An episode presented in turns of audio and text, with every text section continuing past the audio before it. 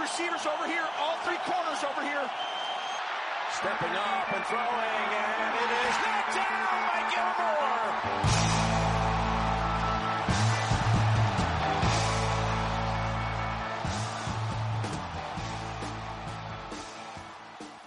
Hola amigos, bienvenidos al episodio 17 del podcast Somos Pats, el podcast oficial de Patriots México. Y bueno, eh, caray, semana difícil para comenzar a hablar de un podcast. Eh, sobre todo, creo que si tuviéramos que definirlo con alguna palabra, creo que sería emocionante, emocional, eh, dolorosa. No sé quién, quién usaría la palabra dolorosa o bueno, es difícil poner un adjetivo cuando el fin de semana fue tan difícil, ¿no? Eh, cuando ya sabes que vas a, a, bueno, a perder un juego o cuando lo ves muy complicado, pues bueno, te haces a la idea. Pero cuando hay esperanza y cuando ves que el partido va avanzando y cuando sientes que lo tienes en la mano y se va, híjole, duele ver esos juegos, ¿no? Y para hablar de esta sensación y, seguramente de muchas cosas más, hoy me acompañan eh, Mariana Morales. ¿Cómo estás, Mariana? Buenas noches. ¿Qué tal, Arturo? Pues mira, comparto contigo el sentimiento eh, de tristeza y un poco de frustración, porque justo, justo es eso que cuando sabes que el equipo rival es pues, superior, la verdad, en este momento Dallas es superior a, a Patriotas, por lo menos en papel y en jugador uno a uno, como que te haces a la idea de que pues vas a perder, ¿no? Y si tu equipo es patético o es triste o es de los peores de la liga, pues ya como que pues tratas de disfrutar lo que puedas y ya.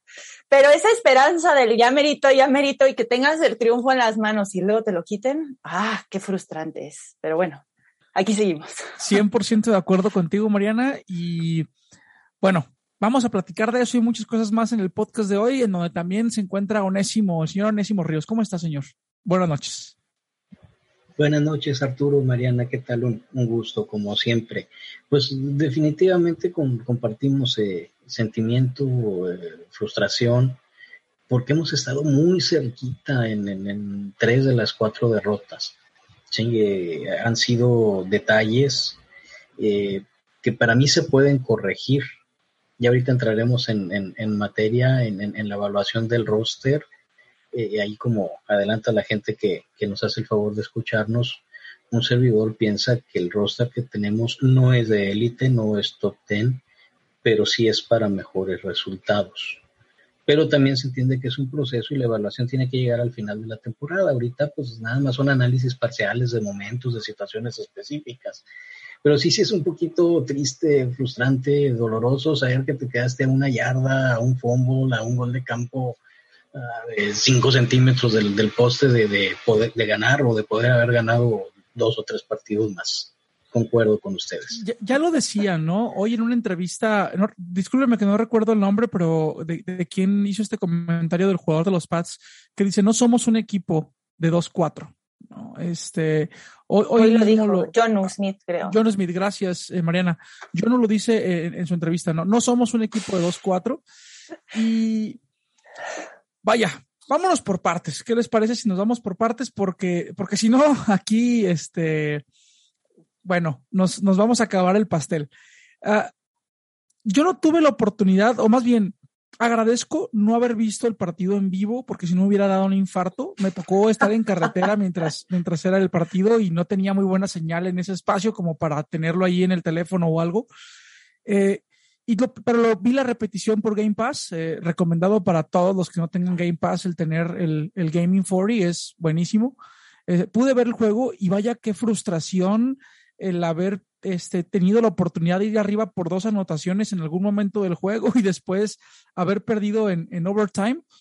Para aquellos que no hayan visto el juego, el juego se va a tiempo extra, ¿no? Y se pierde eh, 35 a 29 hay cosas buenas, hay cosas rescatables, hay cosas malas, hay cosas que, que señalar.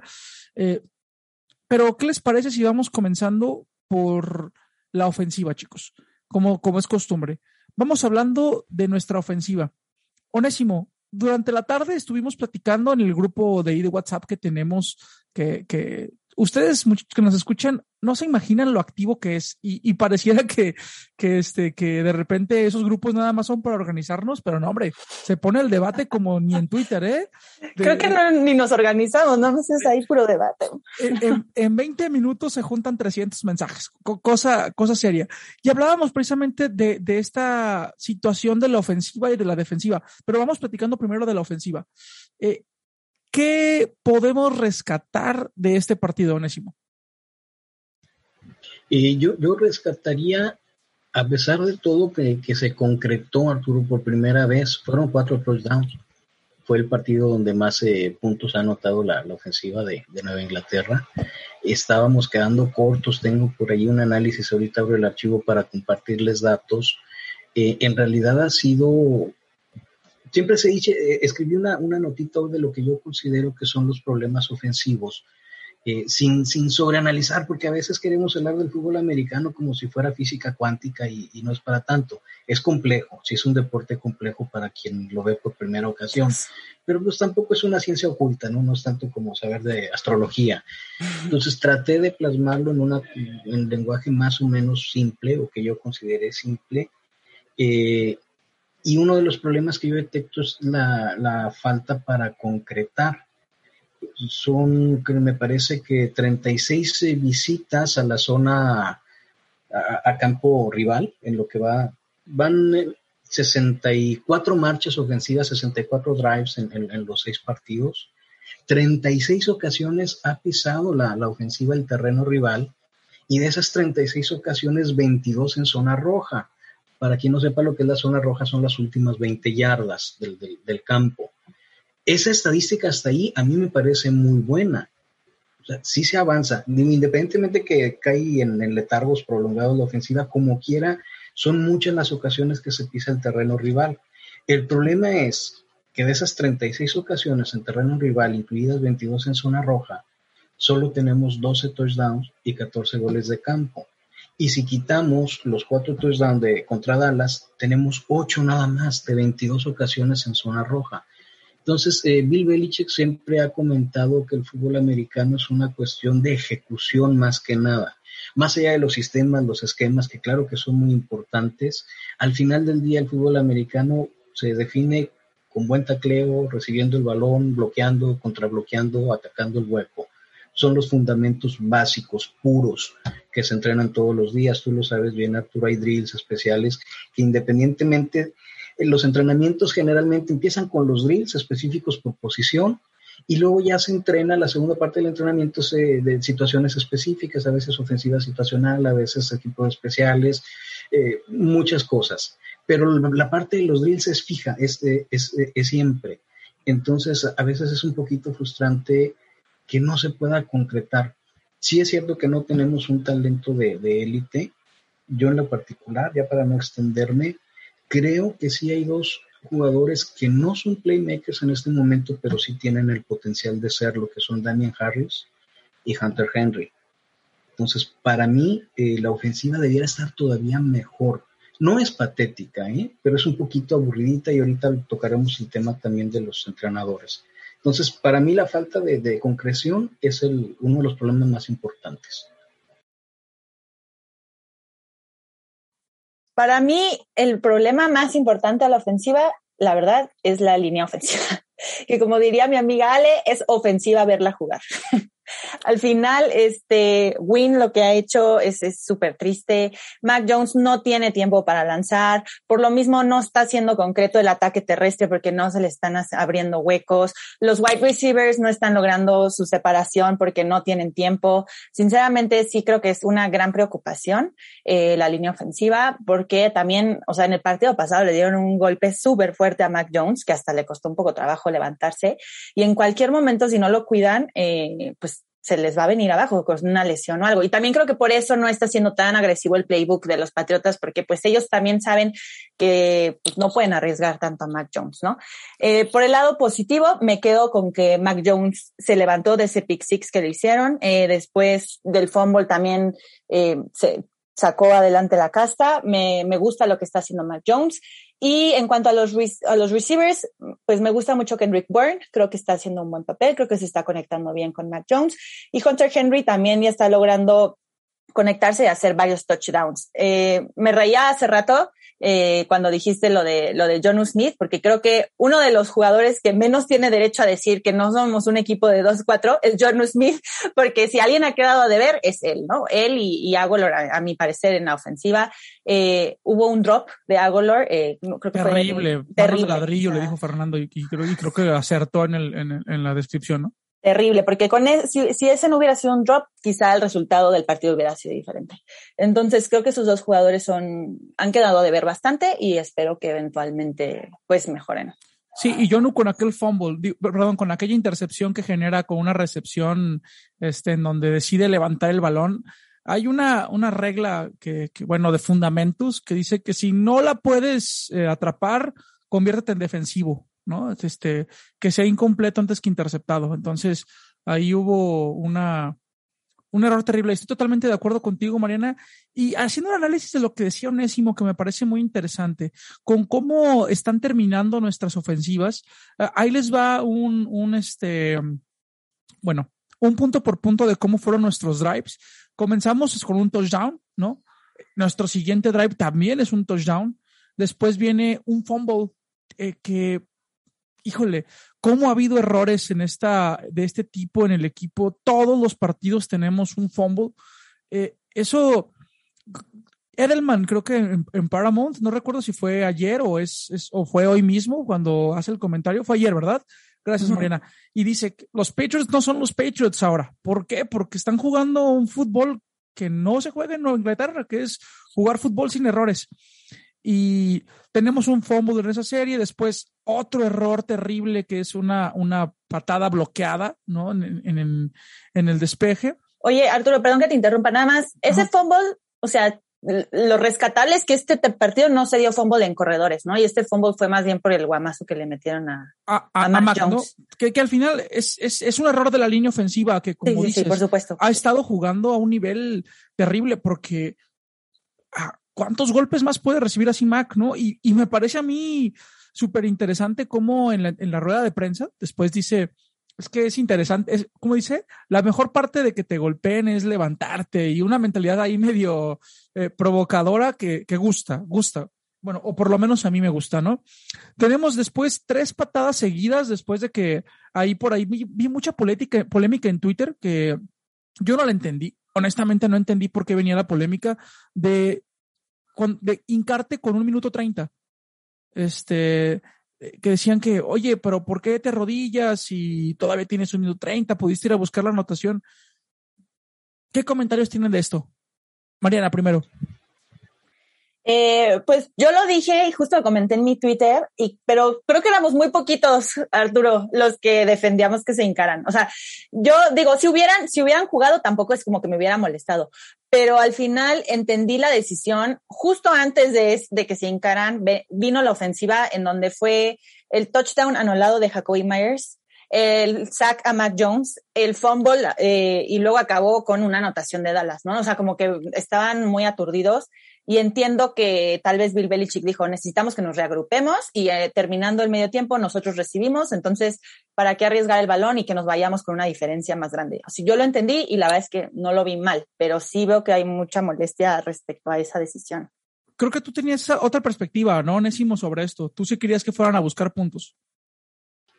No, no, en, esa no. Eh, sí criticaría mucho la no jugársela en cuarta ya en, en, en eh, en overtime. En tiempo extra. Ahí, sí, ahí sí entiendo uh, porque e, en ese momento estaba en un slump la, la, ofensiva y estaba arriba. En Inglaterra se fue arriba al medio tiempo, entonces no, no, no había mucha necesidad de arriesgar. Entonces yo, yo, yo sí, yo sí entiendo la, la postura. Quiero pensar que la, la, el pensar de la gente, la frustración es precisamente porque en términos generales, a lo largo de los seis partidos, la ofensiva ha sido conservadora. Supongo que están un poquito fastidiados de, esto. Pero esa situación en específico yo no, yo no la vi mal. Ahorita entramos al tema de Mac Jones, que es donde sí no vamos a concordar. Y este, precisamente hablando de, del tema de, de, de esta cuarta, perdón, de este, de yo estaba con Mariana en Twitter también, ¿no? Y diciendo, me parece lo más sensato. Ojo, si se hubieran ido a, buscar los tres puntos, pues está bien, o sea, también hubiera estado bien, pero me da sentido, vas a recibir, acabas de venir de un golpe fuerte, Mac puede, o sea, las cosas pueden no estar tan chidas, vamos, respiramos y nos lo tomamos con calma, ¿para qué nos arriesgamos a, equivocarnos y a perder de nuevo el balón? Porque a como estaba jugando Dallas en ese momento, si había un error y le dabas un minuto o, más a, Dark Prescott, por lo menos nos metieron un gol de campo, ¿eh? O, este, o esa sensación me parecía a mí tener con respecto a la dinámica del juego. Después viene la segunda mitad, tenemos tres patadas eh, seguidos, a tres despejes seguidos. Eh, después en el cuarto cuarto eh, comenzamos con un touchdown, viene una intercepción que es el, el, el, pick six, ¿no? Que se genera con, con Mac Jones. luego se hace de nuevo un, un, touchdown y bueno, se termina para irnos al, al tiempo extra. Precioso ese touchdown, ¿no? mencionar que fue el, con Burn. De aquí creo que es buen momento para entrar en esta platiquita que teníamos en la tarde, porque creo que es muy interesante, ¿no? Eh, desde mi perspectiva, Mac Jones está jugando a un nivel impresionante, ¿no? A, mí me parece que, que, está, que tenemos un coreback que está por encima, por lo menos, de lo que yo esperaba. Eh, mis, mis, es como mis expectativas, esa es la palabra. Mis expectativas para esta temporada con Mac Jones eran, híjole, pues yo lo he dicho varias veces en el podcast. Eh, yo esperaba que estuviera atrás de Cam Newton un año y estuviera sentado. Yo no esperaba verlo jugar, mucho menos verlo jugar este nivel. Pero a mí me parece que está dando una temporada espectacular y, espero seguir viendo eh, eh, este crecimiento de este muchacho. Onésimo. Sí, Arturo, e, ese sí, ese sí fue un, debate muy, muy bueno que tuvimos por ahí en la mañana. Yo, eh, desde mi perspectiva, no es espectacular. Lo he mencionado un par de ocasiones aquí en el, en el podcast. Para mí, Mac Jones tiene muy buenos atributos. su presencia en el bolsillo, Vaya que si tiene pantalones el muchacho para soportar tanto castigo. La línea ofensiva en Inglaterra es la tercera que más golpes a coreback ha, ha cedido, 43 golpes sin contar las capturas, eh, sin contar los sacks, que eso es una barbaridad. Eh, una toma de decisiones aceptable, de aceptable a buena, pero espectacular no. Y me explico qué entiendo yo por espectacular. Me queda perfectamente claro que cada quien tenemos nuestra percepción pero creo que hay, hay, hay situaciones que son 100% subjetivas que dependen de la interpretación que le podamos dar y creo que hay situaciones que son lo que son. Para mí, espectacular, un coreback espectacular es lanzar más de 300 yardas y que su averaje de touchdown intercepciones sea por lo menos 2.5 a 1. Eso es lo que normalmente son los números de los corebacks de élite. Si me preguntas qué prefiero, prefiero esta versión mil veces. Yo prefiero un coreback preciso. Eh, Mac Jones es ahorita el cuarto coreback con mejor porcentaje de pases completos en la liga. Aunque cierto tipo innombrable y tontito que anda por ahí en, Twitter y tiene un sitio de fútbol americano, se la pase burlándose por un asunto de una muñequera. Pues de ese tipo es un retrasado, por cierto. Eh, el, eh, Mac Jones tiene una muy buena precisión, tiene buena presencia en el bolsillo, aguanta golpes y, lidera con el ejemplo. No es tan vocal, pero lidera con el ejemplo. Entonces yo, yo me quedo con eso. Yo sostuve y sostengo que no es espectacular porque, insisto, ¿cuál es mi concepto de espectacularidad? Pero me quedo con esto mil veces. Creo que sí nos permite ser optimistas y no digo que no lo pueda llegar a ser. Si tú quieres, o, o incluso te la cambiaría un poquitito. El ataque aéreo de Nueva Inglaterra no es espectacular. Somos el ataque ah, número 26. Ah, ahí estoy de acuerdo, ¿eh? Sí, ahí el, también, ataque, el ataque aéreo no es espectacular, es más, ni siquiera es bueno. Eh, es, es suficiente para que podamos de vez en cuando mover la pelota. Pero de ahí al desempeño de Mac Jones, que es lo que yo sí quiero señalar, eh, hace rato platicábamos acerca de circunstancias. Y me parece a mí importante eso, ¿no? Dadas las circunstancias en las que está jugando Mac Jones, a mí sí me parece que es un jugador que está, este, bueno, no me parece, los números lo dictan muy por encima de los rookies de su generación, muy por encima. O sea, en porcentaje de pasos completos, en porcentaje de, de este de pases continuos, de, pases continuos, es decir, eh, de pases continuos completos también en su récord, en su forma de leer. En general, es, está por encima de en todas las estadísticas de sus, de sus eh, congeneracionales, ¿no? ¿Qué pasaría si no lo tuviéramos amarrado? Eso, eso yo me, me, pongo a pensar. Al, al, principio de la temporada, en la semana uno, y con, y con estar amarrado me refiero al planteamiento terrible que está teniendo Josh McDaniels en la ofensiva, ¿eh? porque no sé si estén de acuerdo conmigo, pero me parece que como coordinador ofensivo está quedando mucho a deber. No sé si por miedo, no sé si por, por uh, temeroso. Eh, no sé, Mariana, creo que quieres opinar sobre este tema de McDaniels. Es que, mira, yo he sido la principal crítica de McDaniels y, y como que creo que está quedando de ver muchísimo. Eh, sin embargo, como que pensando un poquito con la cabeza fría, yo también quiero que suelten a Jones, también quiero que lance más y creo que tiene potencial para hacerlo. Pero si lo ves objetivamente, también yo creo que lo están cuidando, y ni siquiera por la, el tema de las intercepciones, sino por el tema de la línea ofensiva. Yo creo que lo mis, los mismos entrenadores se dan cuenta de lo que están haciendo y saben que, o sea, tienen que soltar, es como una encrucijada, soltar a Jones, pero si lo sueltan demasiado con esa línea ofensiva, se los pueden lesionar, ¿no? Se los pueden apachurrar. A lo que me refiero es que eh, no solamente con Jones, sino con la situación del fútbol americano. Eh, perdón, Onésimo, que termina acá mi punto. Eh, si ya moviste el balón con Demian Harris por todo el campo. Ah, sí.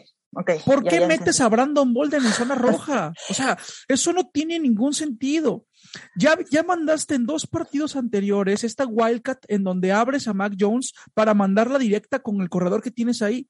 ¿Por qué lo vuelves a hacer? Eh, esto no es. Uh, obviamente, eh, Josh McDaniel sabe muchísimo más de fútbol que de cualquiera de nosotros, ¿no? Por algo es el coordinador ofensivo de New England. Pero hay cosas que parecen lógicas hasta para un jugador de, de, de digamos, de, de, colegial, ¿no? Y eso es lo que nosotros, o por lo menos es mi sentir. No es solamente que Mac Jones suelte el brazo, sino viejo, ayúdale.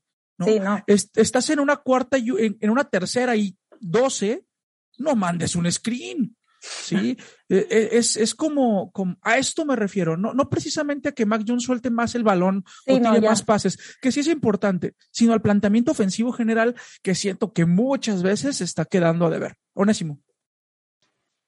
Sí, sí, sí concuerdo totalmente, Arturo, con eso que, que mencionas. De hecho, es de no entenderse eh, Harris también ha salido tocado, ¿eh? yo creo que quizás pudiera ser un poquito de factor. Van tres partidos en que abandona por un momentito el partido y regresa. Pero es el caballito de batalla, tiene un, un promedio de 4.1 yardas por acarreo, que es bastante respetable. No es el mejor del mundo, pero con eso te alcanza perfectamente para el primer y diez en cada drive y consumirías tiempo entonces no entiendo por qué eh, por grandes lapsos se deja de, de, insistir en el, en el, ataque terrestre. Dentro de lo que cabe de, la actuación de la línea, que no, no la voy a defender, no tengo argumentos para defenderla por nada del mundo, eh, creo que sí ha abierto los huecos para hacer... Eh, todo el ataque terrestre en Inglaterra tiene un promedio de 3.8 yardas por acarreo. No es nada espectacular, pero también nos alcanzaría para un primero y 10 cada tres jugadas. Y en las 4.1 yardas de, de Harris, pues ahí está eh, entonces no entiendo por qué se abandona. Esa es una y otra. Tienes dos alas cerradas que se supone que son arriba del promedio, que son bastante competentes.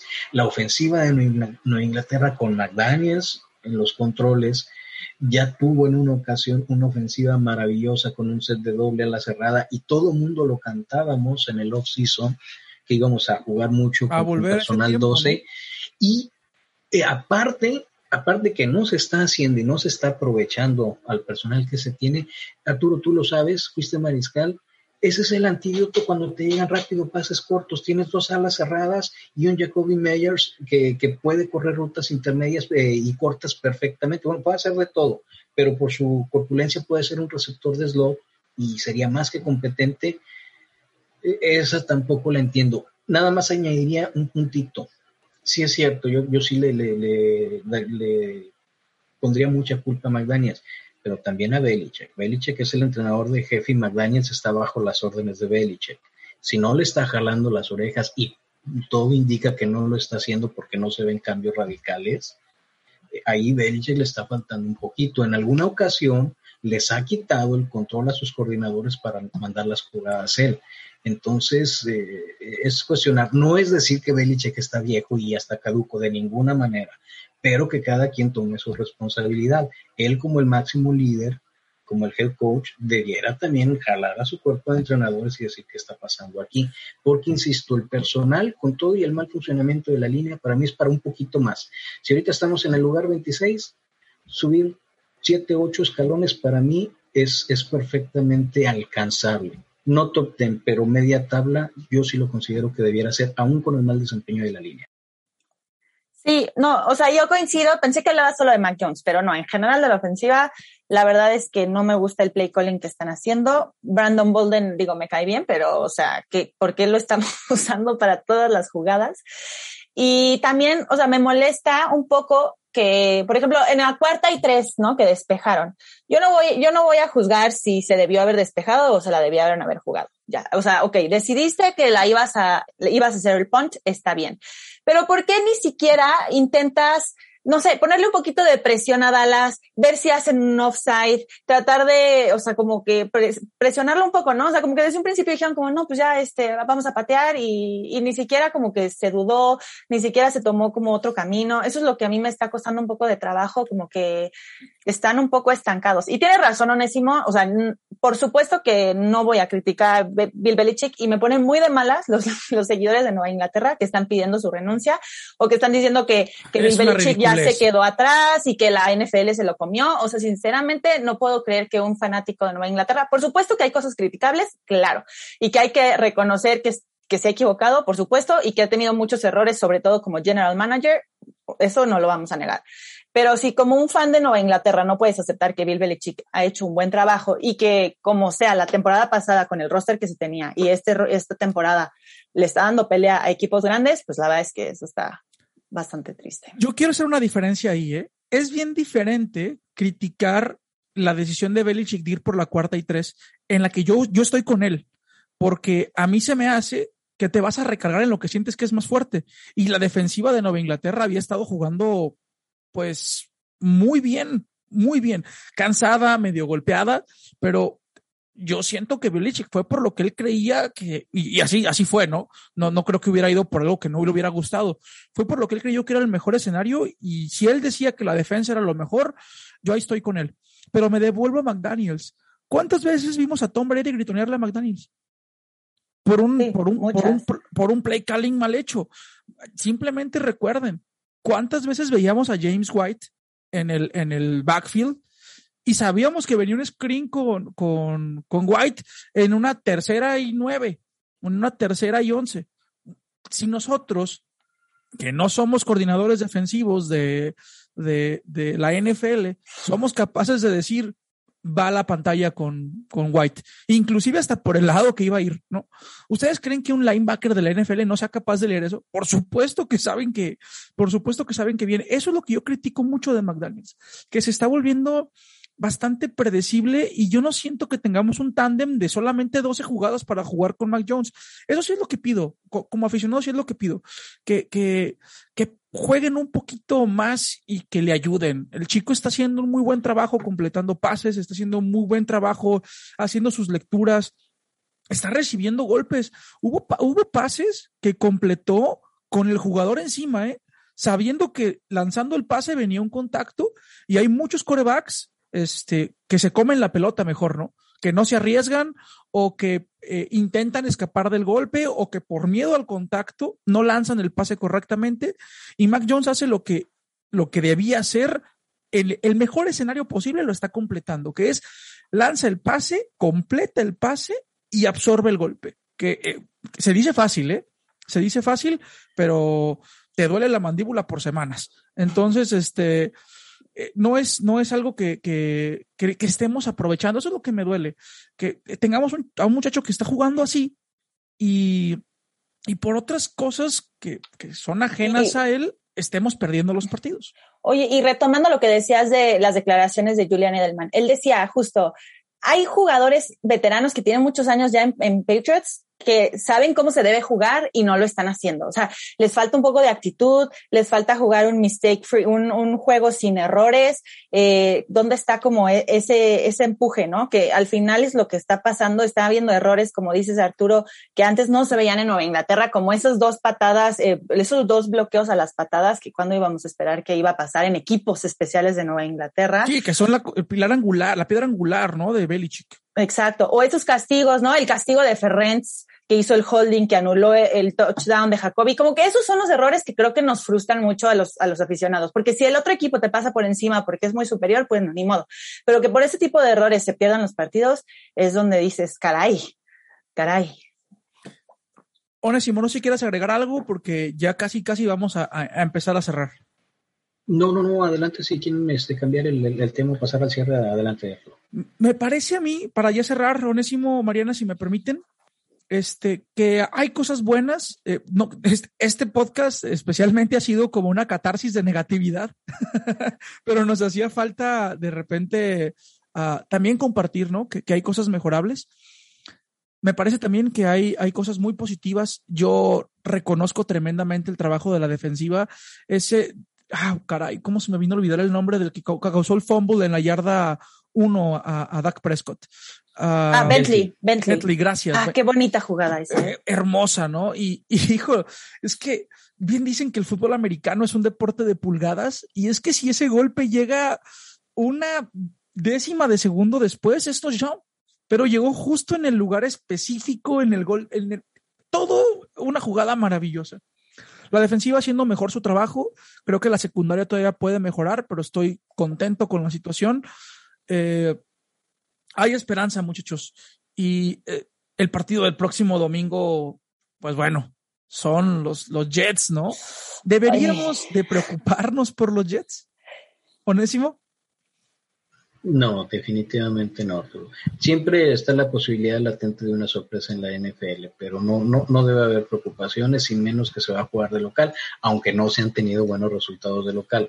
No, yo, yo, yo siento que no, respetando al rival, porque todos, a, a todos se les debe de, de, de, ofrecer la misma cuota de respeto, no debe haber inconveniente. Nada más muy, muy rapidito, ya los, los, eh, los dejo concluir en, la nota que escribí hoy ahí en, nuestro portal de somospats.com, yo añadía cuatro puntos que considero claves a la ofensiva, tiempo de posesión, las pérdidas de balón, la falta de falta concretar y no tomar riesgos. Sin embargo, mi conclusión final es, ese es el resultado de, de, de un análisis este, que no, no pasa por el rendimiento individual de los jugadores o de algunos jugadores que están jugando por debajo del nivel que se supone que tienen pero yo siento que estos cuatro conceptos, estas cuatro situaciones, si el equipo se apega a los fundamentos, a la ejecución, como lo mencioné al principio, los resultados pueden ser mejores, ¿no? A excepción del partido contra Nueva Orleans, todos pudieron haberse ganado concretando una jugada más. El rival cuenta, sí, las defensivas rivales eh, los puntos que anoten los rivales cuentan desde luego que sí, muchísimo. Pero han sido situaciones, ahorita lo comentó Mariana, un primer y diez, un fútbol inoportuno, lo, lo, que tú gustes, que ha terminado por no poder eh, concretar eh, partidos que pudieron haberse ganado. Entonces, eh, es muy frustrante ir de 2-4 cuando pudiéramos estar mejor, pero yo todavía no prendería los, los focos de alarma. Yo, yo, siento que todavía se puede mejorar. Ya no, ya no podemos hablar de una temporada brillante, muy brillante, pero sí siento que el, que el récord todavía, todavía nos alcanza para ser positivo, al menos con un juego, porque es de 17 esta, esta temporada. Entonces, confío en que Belichick va a hacer los, los ajustes necesarios y, y creo que se, se tienen las herramientas para mejorar. Nada más me da risa que le faltó a Onésimo mencionar el más doloroso que fue el toing del gol de campo fallado contra Tampa, que fue todos nuestros corazones mientras se rompían. Pero estoy con Onésimo, creo que hay que tener paciencia.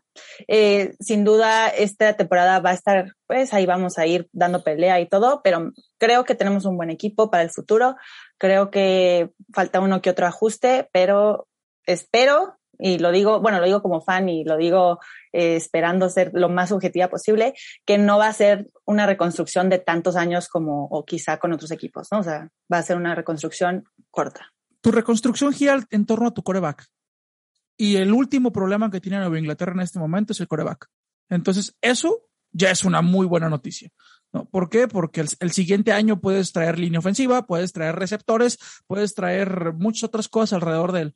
Yo también estoy de acuerdo, Mariana. Creo que nuestra reconstrucción, yo lo dije desde el inicio de temporada. Para mí, mis expectativas para esta temporada son ocho victorias. Si tenemos ocho victorias, yo creo que el equipo cumplió para lo que estaba hecho. Eh, si tiene más de eso, pues este jugó mejor de lo que de lo que tenía en el roster y Estoy seguro que el próximo año vamos a ser todavía más competitivos, pero no, no, no, no quiero ya cerrar la temporada como perdida porque eso suena. vamos partido a partido y siento que este partido del domingo es un partido ganable. Yo no le tengo tanto respeto a los Jets como, como Nésimo. a mí, yo sí, yo sí le, le siento que los Jets son nuestros clientes y les vamos a pegar, pero con ganas hasta detrás de Hoyer si es necesario. Ay, no lo sé, no lo sé, Arturo, porque luego los más fáciles como el de Texans, los Patriots se confían o no sé qué les pasa, que no, no salen con el FUA. Pero bueno, espero que todo salga bien. Mando mi buena vibra de, de, de llegar a aplastar este, este domingo y que por favor, por primera vez en esta temporada, ganemos en casa. Sí, ya urge. Onésimo, Mariana, un placer tenerlos acá esta noche, un podcast, pues entre comillas, corto, casi nos aventamos los 40 minutos. Este, les envío un muy fuerte abrazo y pues bueno, nos vemos la próxima semana. Gracias a ti por escucharnos y suscríbete, déjanos tus comentarios. Hasta pronto, adiós. Adiós, que estén bien, gracias por escucharnos. Hasta luego compañeros, un placer como siempre.